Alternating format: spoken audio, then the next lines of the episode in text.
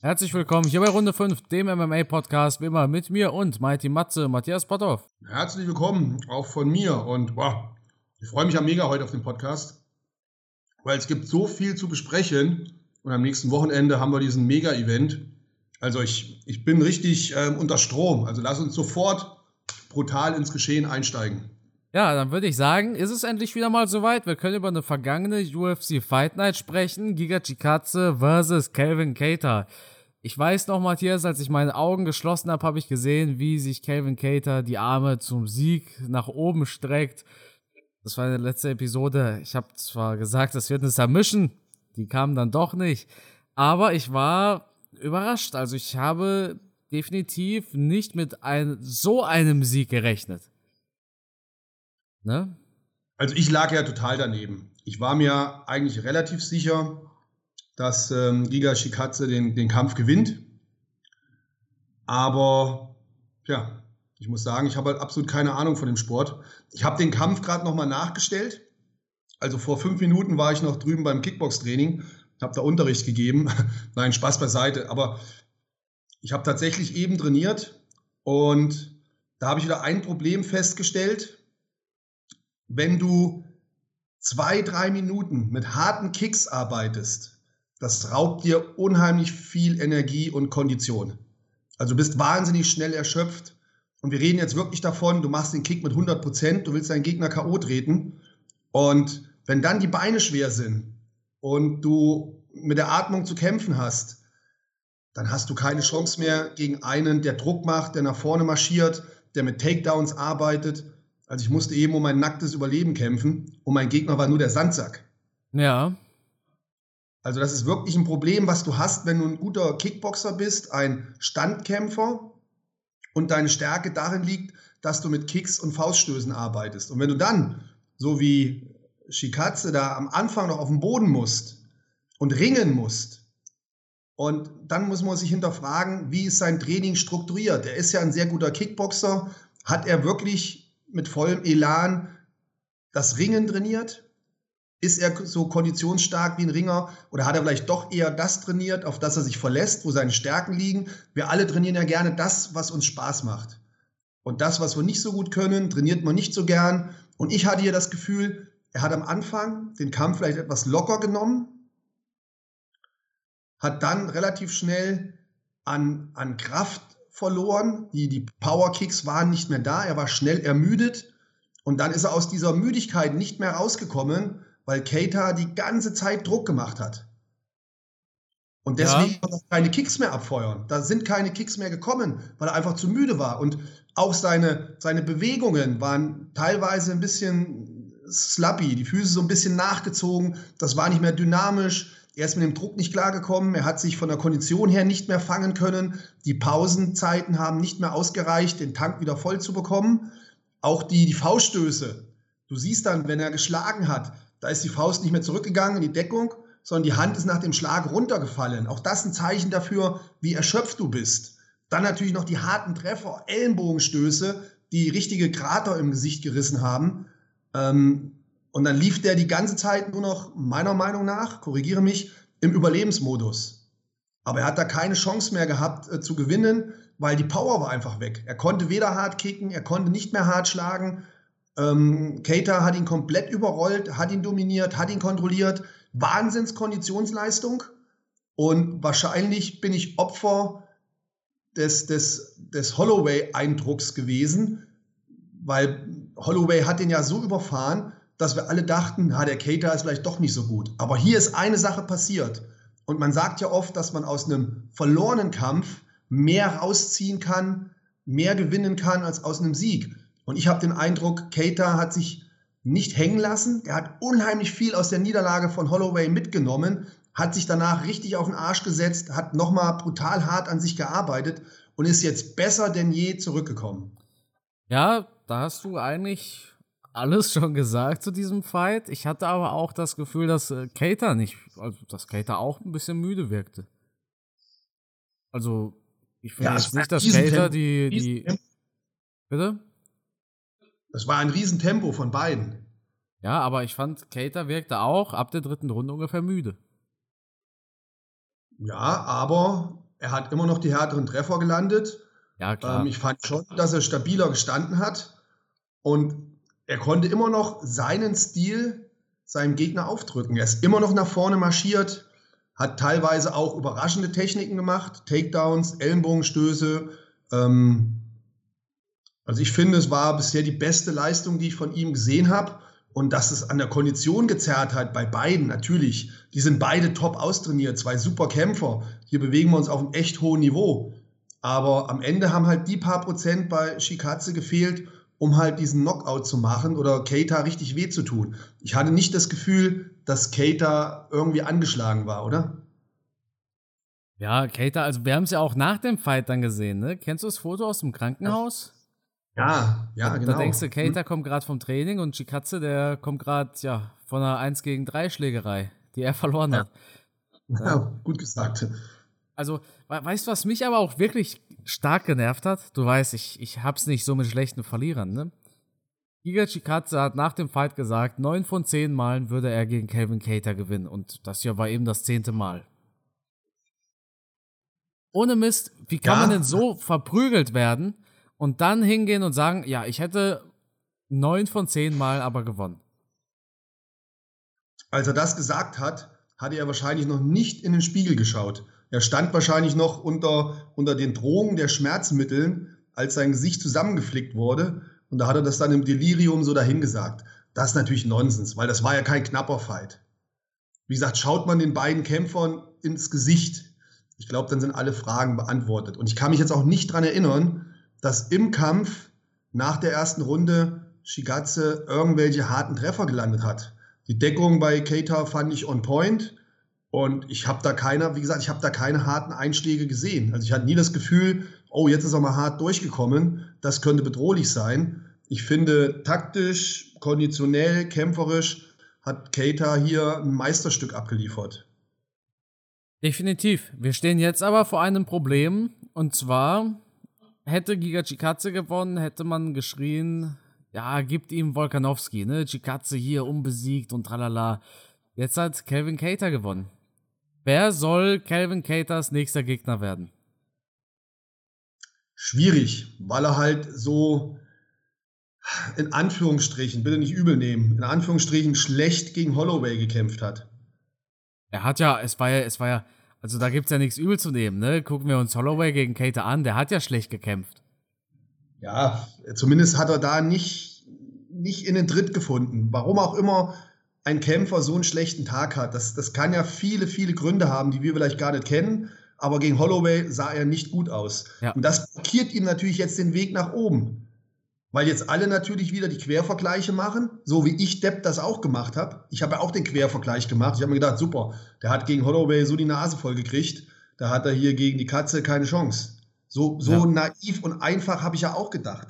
Darf man nicht machen, man darf eigentlich diese Quervergleiche nicht machen, aber wir sind halt so. Wir sehen halt das, was gerade vor kurzem stattgefunden hat. Wir hatten den tollen Sieg von Giga gesehen gegen Edson Barbosa, wo wir alle gedacht haben, wow, was eine Maschine. Aber Barbosa ist natürlich für Chikatze maßgeschneidert. Genau sein Ding. Eben.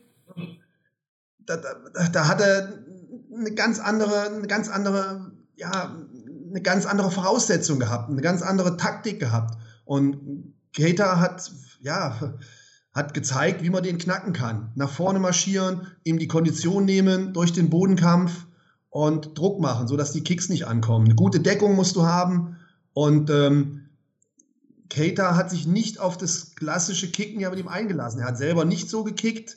Er hat immer versucht, das konnte er auch mit den Ellenbogenstößen gut umsetzen. Weil wenn du eng an jemanden dran stehst, dann kann der dich mit den Kicks nicht verletzen. Ja. Bei Kicks gibt es immer nur zwei Möglichkeiten. Entweder du bist weit weg oder du bist ganz nah dran. Aber bleibst du in der Halbdistanz und frisst die ganzen Kicks, das ist ganz schlecht. Deswegen, wenn du einen hast, der gut kickt, nach vorne marschieren, schneid ihm den Weg ab. In der Rückwärtsbewegung können die meisten nicht kicken. Im Umkehrschluss, was ich bei äh, Shikaze vermisst habe, war so ein bisschen das Vorbereiten der Tritttechniken. Er hat halt immer ohne Vorbereitung irgendwelche Kicks gemacht, die dann zum Körper getreten. Wenn jemand eine gute Deckung hat und ich rammele da in die Deckung rein, dann tut das den Füßen weh, es raubt mir unheimlich viel Kraft. Mich hat verwundert, dass er da nicht mehr kombiniert hat, dass er gesagt hat, komm her, ich drehe erstmal zwei, drei Low Kicks zum Knie, zum Oberschenkel oder zur Wade Und wenn der sich dann darauf eingestellt hat, dass die Kicks nach oben kommen, bam, dann explodiere ich nach oben. Das war zu einfach, zu einseitig, zu leicht zu durchschauen und vielleicht war, war Shikatze schon mit den Gedanken beim Titelfight mit Volkanowski, ich weiß es nicht. Wenn ich dann so Sprüche höre nach dem Kampf, könnte man das fast denken, oder? Matthias, wenn es um Kickboxer und Kickboxen geht, da bist du richtig Feuer und Flamme, ne? Ja, ich meine, ich mache es ja jetzt schon ne, 40 Jahre, also. 40 Jahre?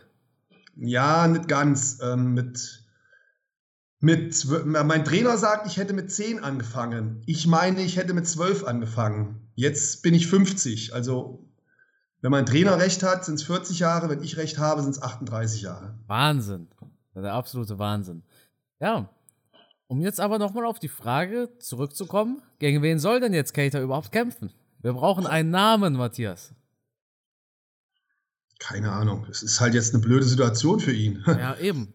Er hat, und er hat, er hat einen Hype-Train zum Entgleisen gebracht. Da hatten wir jetzt wieder so einen Hype-Train. Wir hatten ja schon einige. Und das jetzt ist mal wieder einer entgleist. Ähm, blöde Situation für Keita. Ich denke mal, er wird erst noch mal einen Kampf brauchen, bis er dann wieder oben an der Spitze anklingeln kann. Einen Titelkampf gegen Volkanowski wird man ihm nicht geben. Ähm, und gegen Holloway wird man ihn so schnell auch nicht noch mal kämpfen lassen. Das heißt, er ist im Moment in einer wirklich unglücklichen Situation. Ich hatte mir überlegt, dass man Rodriguez gegen Ortega macht. Und Keita, naja, bekommt halt einen relativ undankbaren Gegner und zwar Josh Emmett. Der hat jetzt auch vier Siege in Folge oder sowas, steht 17 zu 2, ist aber auch schon ein bisschen älter. Ist halt ja. die Nummer 6. Keita, das ist halt ein bisschen das Traurige daran. Keita liefert so super stark ab. Nur um dann gegen jemanden zu kämpfen, der hinter ihm in den Rankings ist. Aber ich sehe da aktuell keinen Gegner für ihn außer Josh Emmett. Ja, naheliegend. Ich weiß es nicht, was die UFC sich ausdenkt. Auf der anderen Seite ist der Kampf von Ortega und Rodriguez schon fest. Nee. Vielleicht rutscht er auch dazwischen. Ja, dann gegen, gegen wen aber? Gegen Ortega oder gegen Rodriguez? Einen von beiden. Rodriguez hat seinen letzten Kampf verloren auch gegen Holloway. Jetzt könnte man sagen, gucken wir mal, die beiden Holloway-Verlierer, wie sie gegeneinander aussehen. Das kannst du aber auch gegen Ortega. ne? Wollte ich, wollte ich jetzt, wollte ich jetzt, ähm, wollte ich jetzt noch anführen. Hier hätten wir drei, die gegen Holloway verloren haben. Die Holloway, da sieht man mal wieder, wie geil Holloway eigentlich ist, oder? Ja, ist so, ne? Das ist, ist ja tatsächlich. Wahnsinn, so. das wird einem immer wieder bewusst. Aber egal, die drei da könnte man jetzt irgendeine Kombination finden und die in irgendeiner Form gegeneinander kämpfen lassen. Hängt vielleicht auch davon ab, wer bereit ist, gegeneinander zu kämpfen, wer in naher Zukunft wieder fit ist, ähm, wer vielleicht noch wegfällt wegen Corona oder irgendeiner Verletzung. Und ich denke mal, dann könnte man schon eine Konstellation zwischen den dreien irgendwie finden. Apropos Corona, hast du eigentlich gemerkt, also hast du wahrscheinlich gesehen, Amanda Nunes verlässt das American Top Team. Ja, spannend. Schlecht für mich, weil jetzt kriege ich natürlich keine Informationen mehr. Wobei ich ja, ja eh immer die gleichen Informationen bekomme. Alles läuft super, alles läuft prima. super. Der Kämpfer, genau. Das kriege ich, krieg ich, jedes Mal geschrieben. Das könnte ich dir auch sagen, vor, Matthias. Ich habe jedes Mal geschrieben, hier, wie ist das denn drauf? Und dann mein Kumpel so, oh, he's ready to die. Und ich so, okay. Ja, ja. Richtig. Er hat wahrscheinlich die ganzen Antworten, die er mir immer schreibt, kopiert und, und schickt sie mir dann wieder. Ja, aber ich denke, das, also das kann ganz, ganz gewaltig nach hinten losgehen, oder? Absolut. Absolut. Ähm, ich, ich hoffe, die haben sich im Guten getrennt, weil sie und der Head Coach, dieser Conan, das, die waren ja eigentlich ein Herz und eine Seele. Ich meine, wie oft hat der die durch den Käfig getragen? Ähm, ich weiß jetzt nicht, was hinter der Trennung steckt, aber auch da kann ich ja irgendwann mal fragen. Aber ich, ich werde, die werden, die sind ja, die sind ja so eine verschworene Truppe. Da kommt ja eigentlich nichts nach außen. Und das heißt, wenn ich da wieder anfrage, warum ist die Amanda weg, dann wird er mir auch sagen, ja, äh, sie wollte halt was Eigenes machen oder so. Ne? Also gut, das ist auch die offizielle Begründung, ne? Sie startet ihr eigenes Gym, aber da, also irgendwas wird da, denke ich, schon gewesen sein hinter den Kulissen. Vielleicht das, hätte ja auch, das hätte sie ja auch machen können und macht aber trotzdem ihre Vorbereitung beim American Top Team, oder? Ja, aber ich ja, aber Matthias, jetzt stell dir mal vor, du machst Werbung für die Sportschule Gudensberg, ne? Und sagst hier, komm, Wettkampfvorbereitung, aber wenn ich selber trainieren gehe, dann trainiere ich woanders. Das ist ja blöd. Ne? So, also ja, richtig, aber ich habe ja auch zum Beispiel einen Trainer, der mich im Bodybuilding trainiert hat. Obwohl ich weiß, wie alles funktioniert, habe ich mich immer an diesen Trainer gehalten. Ne? Seit ich meinen ersten Wettkampf gemacht habe, 2004. Und genauso jetzt beim Kickboxen. Ich bin ja hier vernetzt, ich kenne rundherum die Kampfsportschulen. Da sind welche dabei, wo ich denke, mit denen will ich nichts zu tun haben. Aber da sind auch andere, mit denen ich so eng befreundet bin. Wenn ich jetzt nochmal einen Kickboxkampf machen würde, ich würde in diese Schulen fahren, wo ich befreundet bin und würde da einen Teil meines Trainings machen, damit ich einfach nochmal von anderen Trainern Informationen von außen bekomme. Also da, ich würde nicht für mich in Anspruch nehmen, dass ich selber alles hundertprozentig machen kann. Ich würde mir dann schon Hilfe von außen holen, von anderen Kampfsporttrainern und auch bei denen in der Schule trainieren. Das würde ich schon machen. Ja. Das würde ich auch mit meinen Schülern hier kommunizieren. Ich würde denen auch sagen, Leute, passt auf, alles schön und gut. Aber ich bin nicht so überheblich oder arrogant und sage, ich kann alles besser als alles andere, sondern ich würde mir dann schon Hilfe holen bei anderen, die auch gut sind, die nochmal ein anderes Auge drauf werfen können, wo ich vielleicht doch noch ein bisschen, ähm, ja, und wo, wo auch der Respekt vielleicht auf einer anderen Basis ist. In, in deinem eigenen Gym haben natürlich auch alle sehr viel Respekt vor dir, widersprechen vielleicht weniger, behandeln dich so ein bisschen wie ein rohes Ei. Wenn ich woanders dahin komme, ist es vielleicht nicht so. Also ich, ich würde es jetzt nicht schlimm finden, wenn Amanda dann trotzdem sagen würde, ey, ich habe so lange Jahre mit denen Erfolge gehabt, die letzten acht Wochen oder so gehe ich da ins Trainingscamp. Ne? Ja, das ist, das stimmt aber auch. Nur, ja, da wäre halt der Effekt, denke ich, bei, bei potenziellen Neukunden. Wobei, eine ne Nunes, da ist es eigentlich egal, die hat so einen großen Namen, da wird es rappelvoll sein, selbst wenn sie zum Top-Team gehen würde. Ja, ne? denke ich auch. Ja. Aber gut, das war die Fight Night. Wir hatten noch ein Thema und zwar hat er abgeklopft oder hat er nicht abgeklopft? Du weißt wahrscheinlich, welche Szene ich meine. Ja. Was denkst du? Hat er abgeklopft oder nicht? Boah.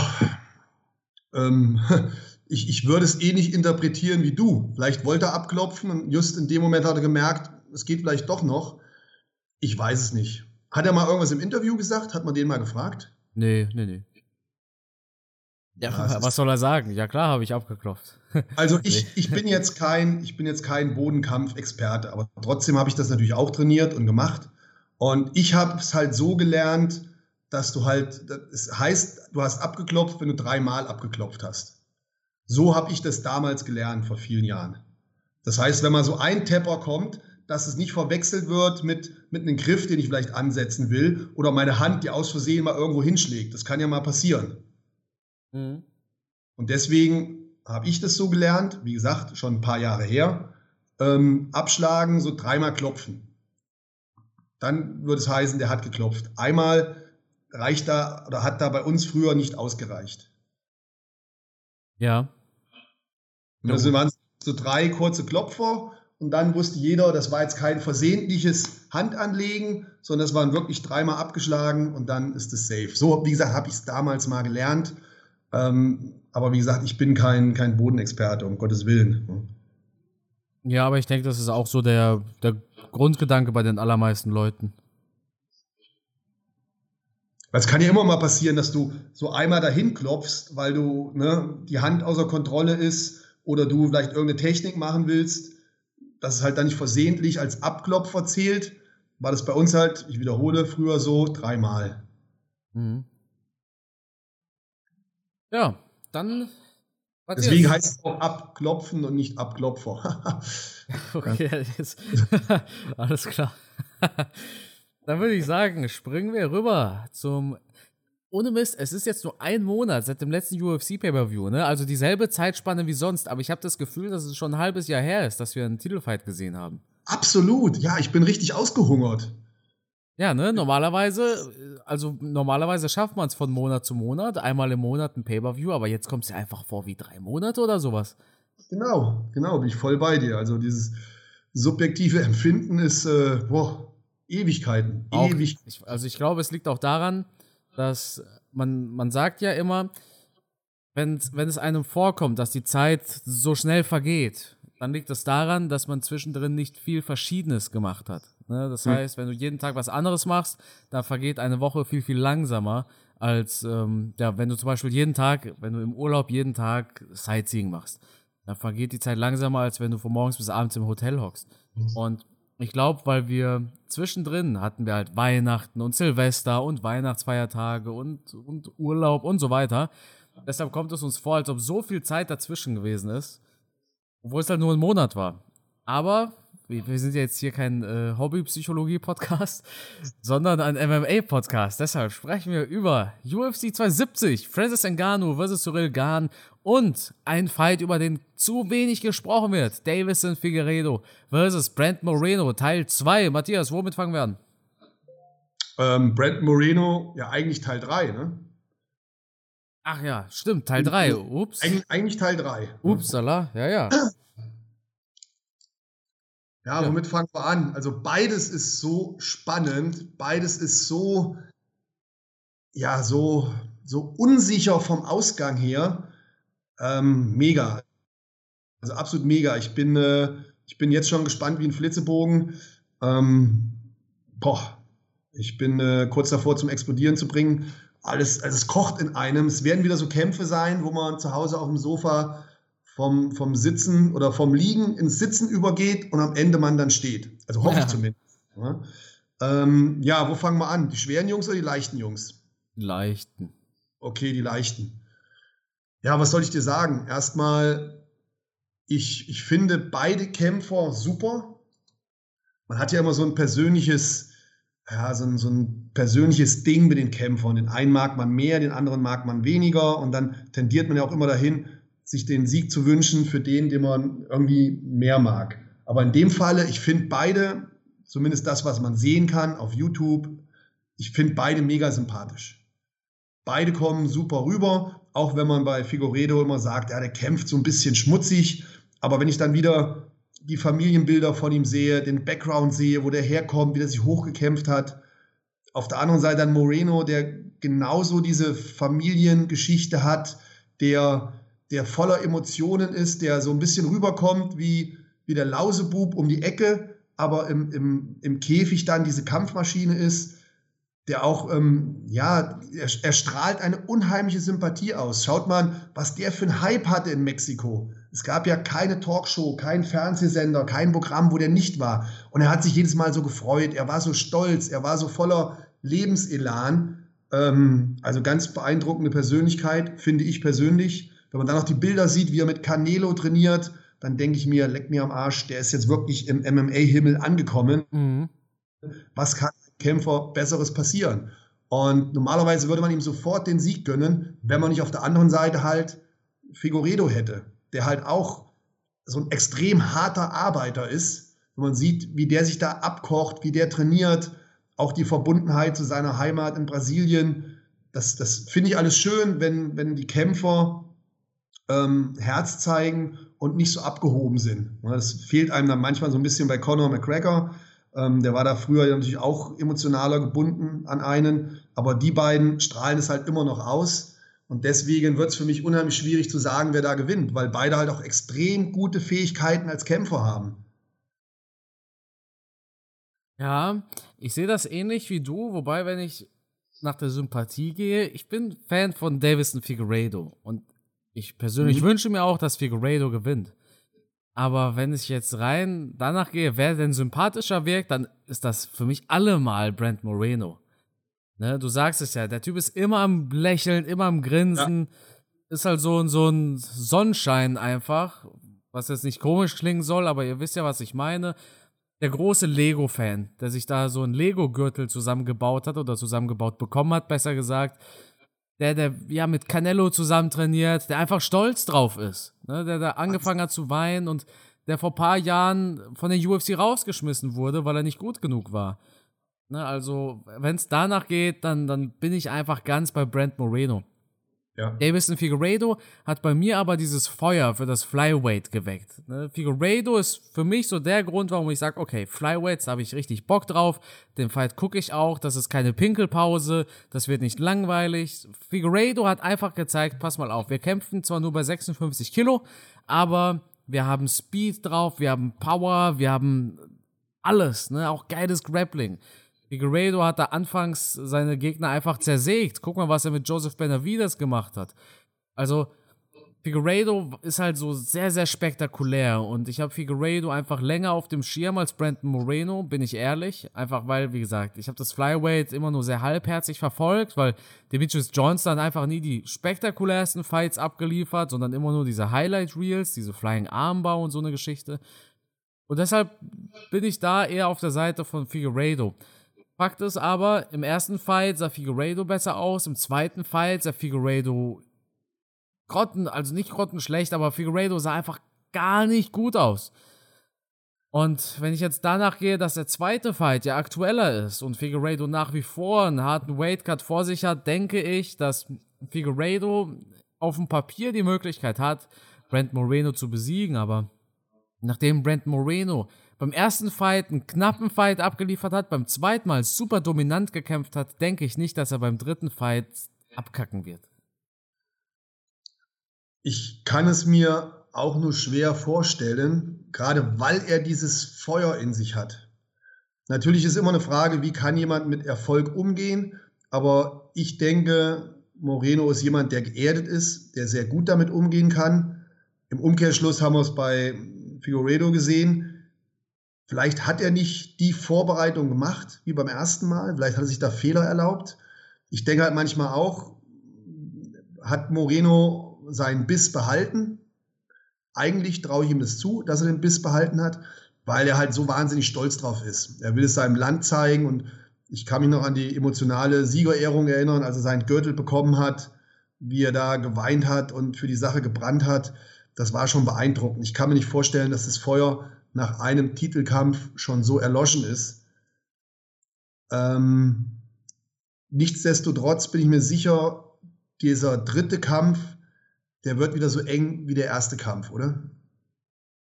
Ja, denke ich auch. Also vor allem nachdem er so dominiert worden ist, im zweiten Fight, denke ich, hat Figueiredo einiges getan, um da, um da besser vorbereitet reinzugehen.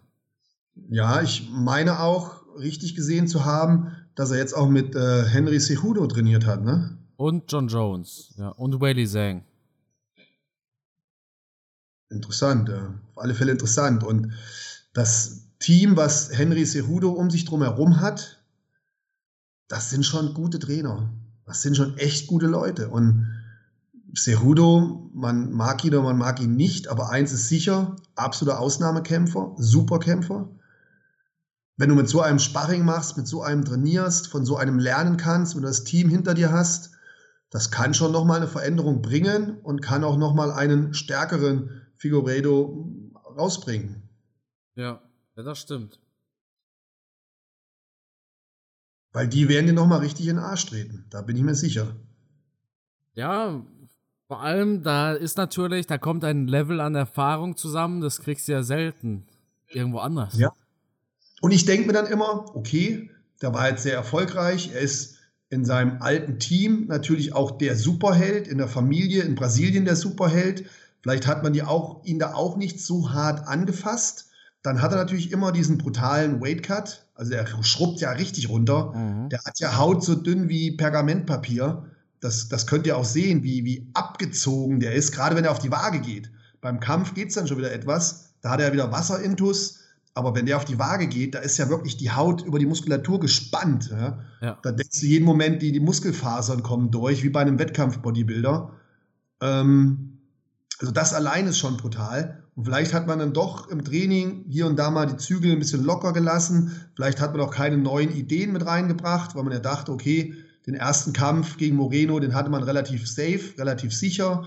Vielleicht kam da so ein bisschen der Schlendrian rein. Und jetzt hat er eigentlich einen cleveren Zug gemacht. Er hat sich gesagt, okay, ich liebe meine brasilianische Familie, aber ich brauche vielleicht jemanden, der mich wieder einnordet, der mich wieder in die Bahn bringt, der mir meine Fehler aufzeigt, weil man kann auch im Internet, auf YouTube viele Sachen sehen, wo er dann mit dem Team von Henry vom Fernseher sitzt, sie den Kampf analysieren und er wirklich die Augen verdreht, was er da schlecht gemacht hat. Und die geben es ihm butterhart hier. Also, äh, guck mal dahin, was du da gemacht hast, so hin und her. Und er wird immer kleiner auf dem Sofa. Also, das, ich denke, das kann eine Veränderung bringen, eine gute Sache. Und ich bin wahnsinnig gespannt, was er da mitnehmen kann in dieser Zeit und wer da bei ihm in der Ecke ist und, und ja, wie er das schafft umzusetzen. Die Fähigkeiten als Kämpfer hat er allemal, jeden zu schlagen und alles auf dieser Welt umzusetzen. Da bin ich mir sicher.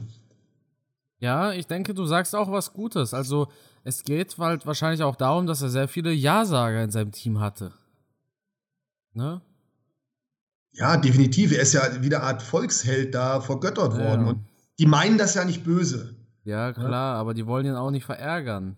Man nimmt es ja irgendwann auch selber nicht mehr wahr. Ja. Wenn du jemandem sehr gut befreundet bist und du die Familie kennst, die Emotionen kennst, dann willst du vielleicht auch nicht mehr so hart zu ihm sein. Ja. Und dann schläft das Ganze so ein klein bisschen ein. Ne? Und wenn du dann wieder neu irgendwo hinkommst und dann gerade bei jemandem wie Cerudo, ich denke, das ist ein richtig harter Hund der lässt sich von keinem was sagen im Training. Ja. Hat schon so viele Jahre hartes Training auf dem Buckel. Wenn da einer kommt, dann wird, kriegt er erstmal gezeigt, wo er steht in der Nahrungskette. Deswegen, ich finde das wahnsinnig interessant und ähm, es war in meinen Augen ein sehr vernünftiger, guter Schritt. Was denkst du, wer wird's machen? Boah, wenn ich das wüsste. Also hier bin ich ganz klar 50-50. Ähm, ich denke aber, Moreno wird wieder gewinnen. Ich sag, Figueiredo macht's. Wäre natürlich super, weil dann haben wir in Kürze nochmal einen vierten Fight. Ja, wahrscheinlich, ne? Dann kommt das Flyweight gar nicht mehr voran. nee, ich denke, ich denke, Figueiredo macht's tatsächlich. Kommen wir zum Main Event. Matthias, K.O. Power versus Technik. Cyril Gahn der Techniker gegen Francis Ngannou, der Mensch mit dem härtesten jemals gemessenen Punch. Ich denke, in dem Fight geht es nicht nur um den sportlichen Aspekt, ich denke, da spielen auch viele Hintergrunddinge mit eine Rolle. Was denkst du? Ja, sehr gut gesagt. Ähm, viel, was im Hintergrund passiert ist, weil beide ja aus dem gleichen Trainingsstall kommen, einen französischen Background haben. Da sind, glaube ich, viele Dinge angesprochen, unausgesprochen, hinter den Kulissen passiert, die wir gar nicht so richtig wissen. Nach außen hin bleiben beide cool, verlieren auch nicht viele Worte darüber. Der Trainer oder der ehemalige Trainer von Ngannou, jetzige Trainer von Ghan, der erzählt ab und zu mal so ein bisschen, aber so richtig rückt keiner raus mit der Wahrheit. Vordergründig sehen beide ganz nett aus. Ich kann mir aber hintenrum schon vorstellen, dass es in denen richtig kocht. Und das wird natürlich ein ausschlaggebender Punkt sein. Wer ist mental da in der besseren Situation, in der besseren Verfassung? Mental würde ich Cyril Gahn den einen oder anderen Pluspunkt zusprechen. Weil auf Engano ist natürlich jetzt wahnsinnig viel Druck aufgebaut worden. Einmal von der UFC, die ständigen Streitigkeiten um seine Verträge. Ich will mehr Geld. Also allein aus der Sicht muss er ja schon abliefern weil alle natürlich jetzt mit dem Finger auf ihn zeigen und sagen, ja, wenn du mehr Geld willst, dann musst du nicht auch super Kämpfe machen hier. Dann natürlich als Titelverteidiger, finde ich, liegt immer ein bisschen mehr Druck auf mir. Cyril Gahn hat vom Prinzip her nichts zu verlieren. Er ist der junge, aufstrebende Superstar, der einer von denen, die auch diesen, diesen Hype-Train haben. Wenn er gegen Engano verliert, dann sagt man ja, okay, er war noch nicht so weit, er ist aber noch sehr jung. Das heißt, er bekommt früher oder später nochmal eine Chance. Also allein vom Kopf her muss Engano hier größere Probleme bewältigen, weil er auch noch nicht weiß, wie seine Zukunft weitergeht. Selbst wenn er gewinnt, ist er vielleicht unzufrieden, weil er nicht die Kohle bekommt. Also ich denke schon, dass der nervlich da angegriffen ist. Und das könnte natürlich eine Waffe sein für Cyril Gahn, gerade wenn er so die ersten ein, zwei Runden übersteht, Engano dann unsicher wird dann kann er anfangen, immer mehr mit ihm in Anführungsstrichen zu spielen, sein technisches Repertoire auszuspielen. Und dann wird es hinten raus schwierig, glaube ich, für Engano zu gewinnen. Ja, mehr kann ich eigentlich auch nicht dazu sagen, Matthias. Du hast eigentlich alles so gesagt, wie ich es mir auch denke, ne? Vor allem eben der Druck, der auf Engano lastet.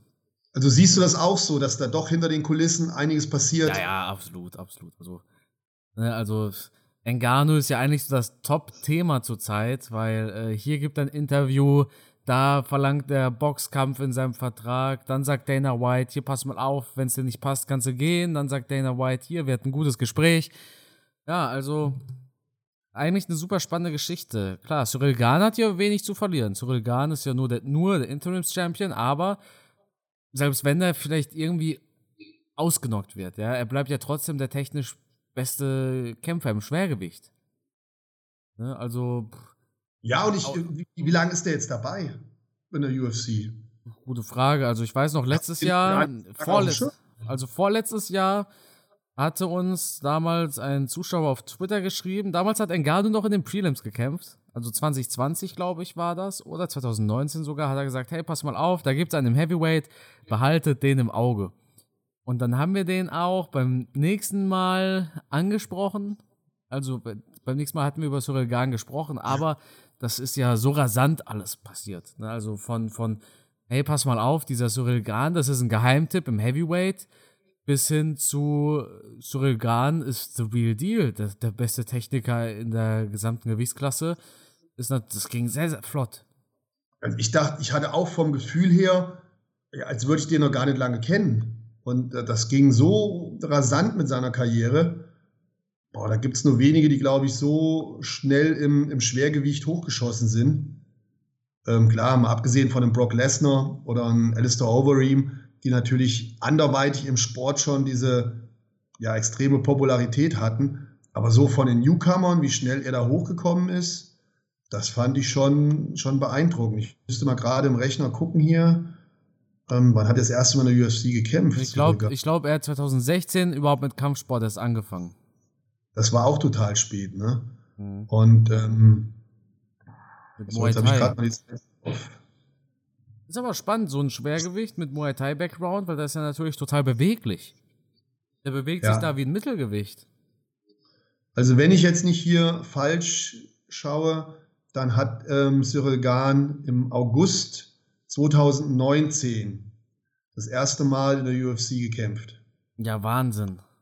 Das heißt, der hat nicht mal äh, zwei Jahre, also weniger als zwei Jahre gebraucht, bis er einen Titelkampf hatte. Ja, drei. Ja, wir reden jetzt von diesem Interim-Champion. Ach so, ja, ja, ja. Weil der war ja schon im August äh, letzten Jahres. Mhm. Das heißt, er hat genau zwei Jahre gebraucht, bis er einen Titel gewonnen hat. Ja. Spektakulär, muss man schon sagen. Und ähm, das für jemanden, der ja auch vor der UFC erst drei Profikämpfe hatte. Ja, und der gar nicht so lange Kampfsport überhaupt gemacht hat. Also ein Riesentalent und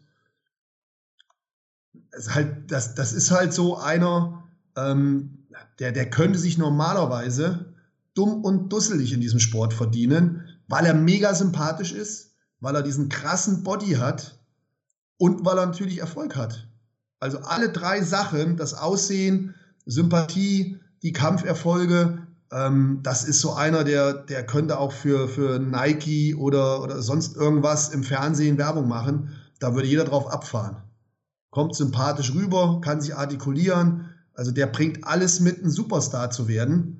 Und wenn der clever ist und er haut jetzt Enganu weg und würde dann irgendwann diesen Mega-Fight gegen John Jones machen, boah, was wäre das ein Brett? Da kann der, ja, der größte aller Zeiten werden.